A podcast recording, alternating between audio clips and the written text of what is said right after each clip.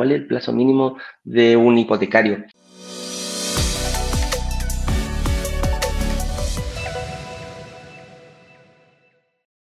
Em, los créditos hipotecarios, claro, hacen también una evaluación de la persona para ver si es que eh, eres afecto a crédito y te pueden prestar el dinero. Y también em, evalúan la propiedad, porque en el fondo, en base al, valor de la propiedad, es el crédito que te van a dar. Y el monto de años, o sea, la cantidad de años que te van a dar para poder pagar el crédito va a depender mucho de la edad de la persona, porque en el fondo, a medida que ellos van viendo que te quedan menos quizás años eh, laborales, te van a ir acortando ese plazo. Y también, bueno, si deseas también pagar en menor cantidad de tiempo, también lo puedes hacer y tú decir, no, mira, independientemente de que tenga hasta 30 años, quiero pagar en 20, lo puedes hacer. Y el plazo mínimo tengo entendido que son 10 años. Cinco años algunos, claro, pero la, entre 10 y 5 años ahí siempre dependiendo de la entidad, eh, hay entidades que te dan a 5 años, hay otras entidades que tienen el plazo mínimo de 8, eh, van otros de 10.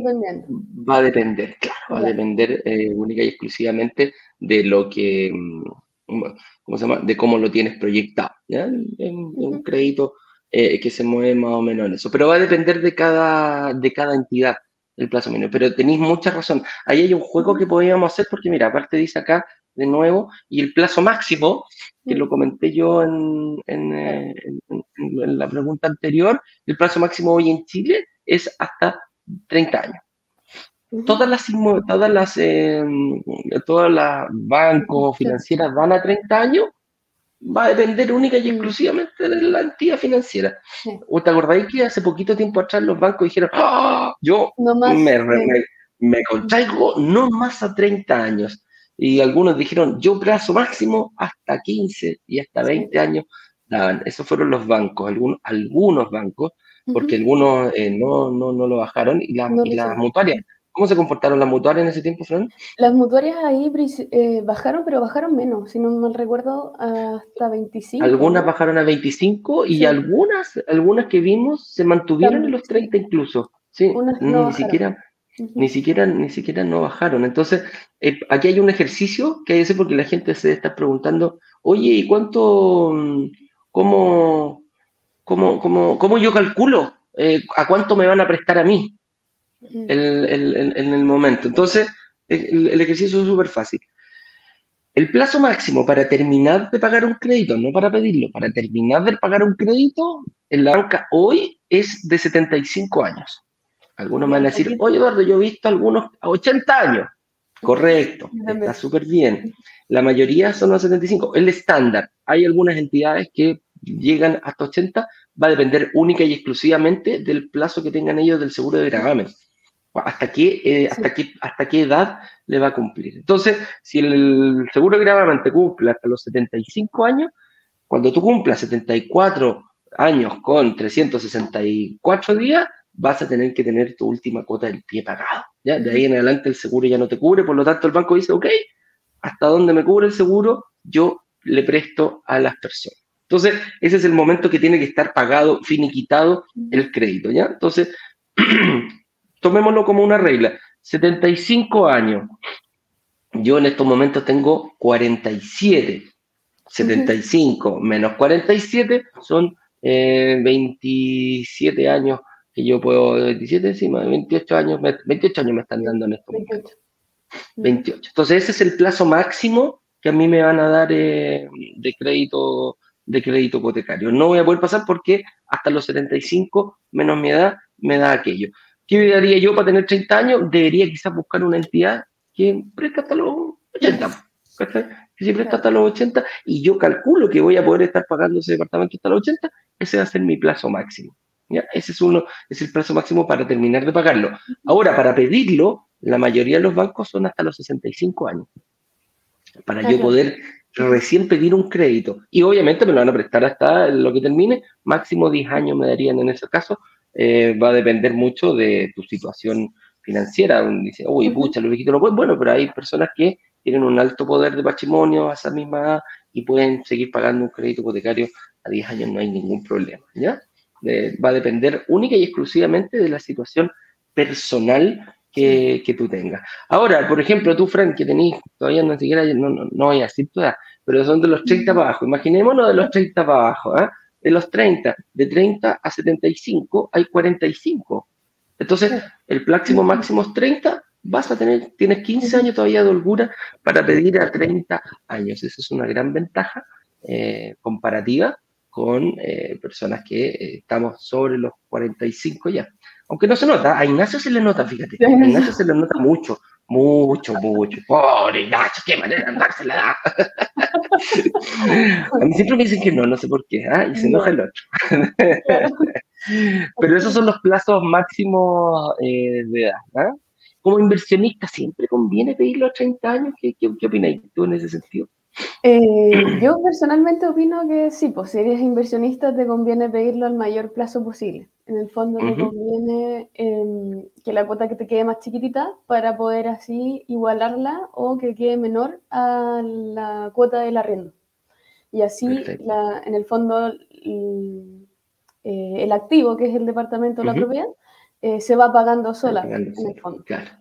Ese, es, el, es el, desafío que tenemos nosotros como, como, como inversionistas. Y claro, obviamente, mientras menor esté, em, mientras menor esté, mientras menor sea la cuota, claro, mientras, dígame. Es que al final creo que al final lo importante es fijarse el valor de la cuota que te va quedando para que este concepto en el fondo pase, porque el, el activo se vaya pagando. Pero no creo que sea que suene como que la gente que ya no puede pedir 30 años, como que, ah, entonces no me conviene. No es así tampoco. Porque en el fondo también hay otras cosas que quizás se pueden mover, quizás dar un poquito más de pie, quizás. Eh, ah, puede que me estoy adelantando un poco. Pero, no, no, no, dale, dale, dale, juega. Pero, quizás dar un poco más de pie o abortar el IVA del departamento y así, en el fondo, ya, independientemente de que te dieron 20 años, eh, pusiste más de crédito o después eh, vas prepagando el crédito Em, y así la cuota te va disminuyendo.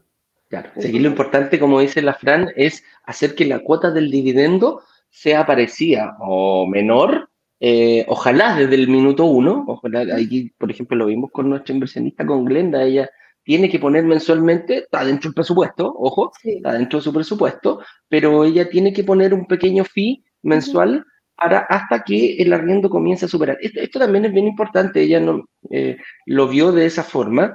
Em, nosotros siempre hablamos de llegar a Roma. ¿ah? Llegar a Roma es que el departamento se pague solo. ¿ah? Ese es nuestro objetivo, que logramos que se pague. Esa es nuestra Roma. Pero hay gente que va a llegar, va llegando, queda cerca, no, no, no, no lo hace desde el minuto. Y hay otros que se van a enamorar un poquitito más. Va a depender de su de los romanos a propósito de los romanos, estamos pendientes.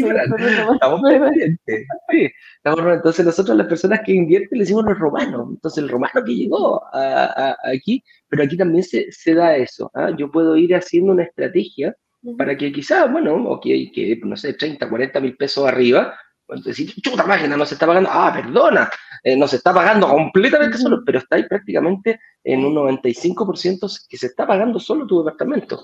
Entonces, eh, hay que mover algunas variables. Algo hice yo que no me permitió partir desde, desde el minuto uno, ¿ya?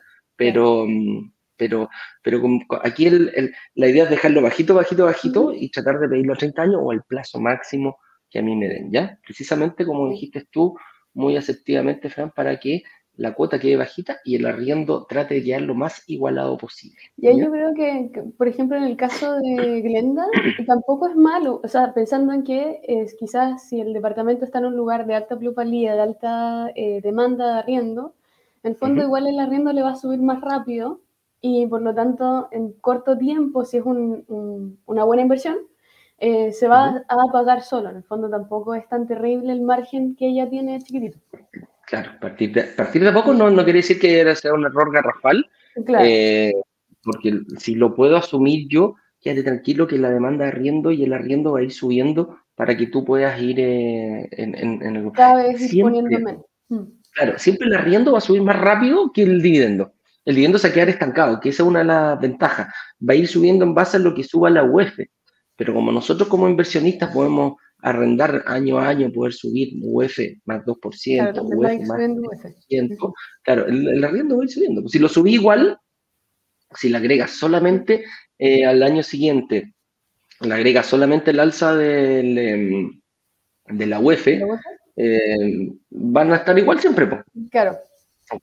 Van a estar igual, no van a subir mucho, pero si el arriendo empieza a subirlo, lo sube, o de repente el sector te lleva a eso, eso es, muy importante. Muchas veces nosotros decimos, ah, sí, dejo el departamento, pero de repente te, te vas dando cuenta que dices, chuta, ¿cuántos están arrendando mi departamento en ese sector? Y resulta que el vecino lo está arrendando 150 mil pesos, 100 mil pesos más que tú, porque te despreocupaste de aquello. Entonces, es muy importante ir eh, preocupándose del arriendo, que el mismo activo se vaya, se vaya generando solo y se, Eso es muy común en la gente que, claro, eh, toma como que ya, yo lo voy a administrar porque en el fondo no pierdo nada y como uno tiene otras cosas que hacer, se le olvida ir mirar cuánto está el arriendo en el lugar y puedes estar perdiendo mucha plata al final.